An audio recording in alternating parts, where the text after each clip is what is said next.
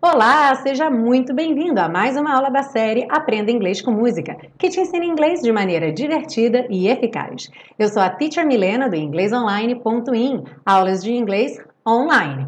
Lembrando que essa semana estão abertas as inscrições para os intensivos de junho e julho. Garanta já a sua vaga, é só clicar no link aí na descrição do vídeo. Hoje a gente continua então com a canção Pick Yourself Up e agora com a parte 2, o estudo das estruturas do inglês. Lembre que o seu PDF também está disponível lá no site, é só clicar no link também aí na descrição dessa aula. Are you ready? Let's go! Bom, na frase Nothing's impossible, I have found, nada é impossível, eu descobri, nós temos aqui o I have found, que é uma revisão, uma construção que a gente já viu em outras aulas, mas sempre vale a pena rever. Find tanto pode ser traduzido como achar um objeto que você perdeu ou descobrir alguma informação. No caso, o passado do find é o found que está sendo usado aqui.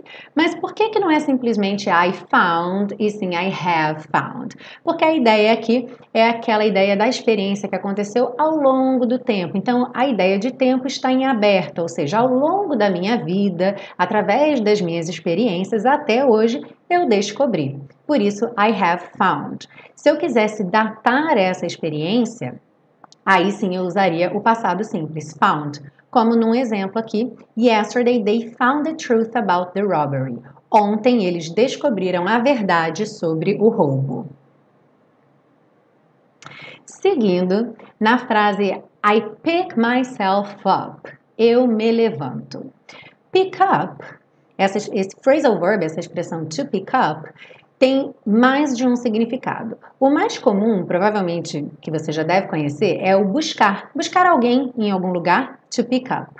Mas ele também pode ser levantar alguma coisa. O pick tem essa ideia de pegar e o up para cima. Então, se você pega algo e levanta, pick up. E o myself aí faz o reflexivo, ou seja, eu pego a mim mesmo, eu me pego, eu me levanto. E a gente pode usar essa expressão com self para qualquer pessoa. Yourself, himself, herself. Temos dois exemplos aqui. She talks to herself. Ela fala consigo mesma. Se você fala com você mesmo, você pode dizer I talk to myself.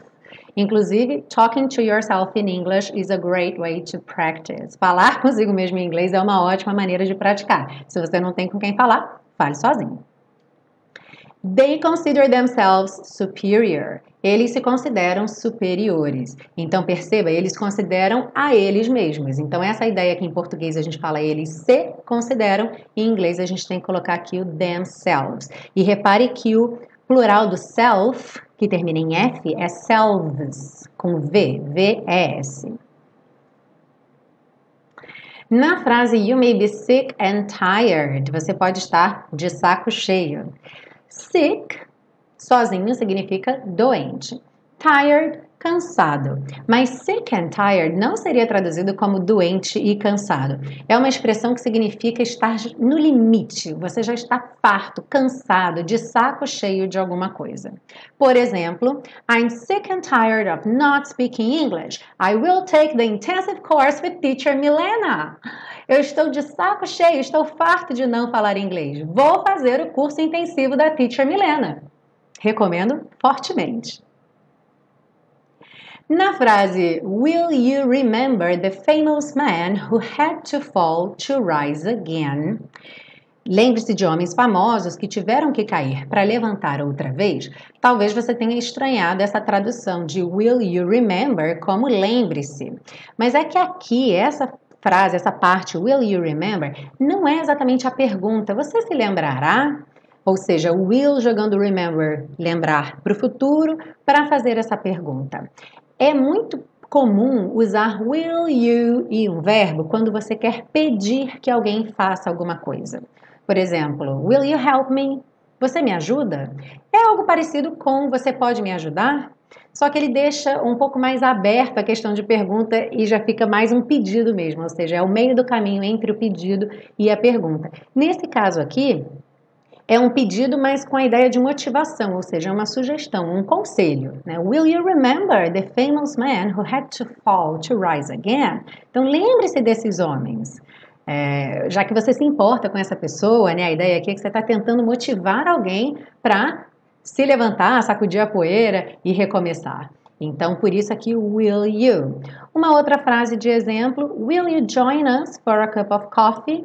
E a gente também não traduziria, é, você vai se juntar a nós? E sim, junte-se a nós para uma xícara de café.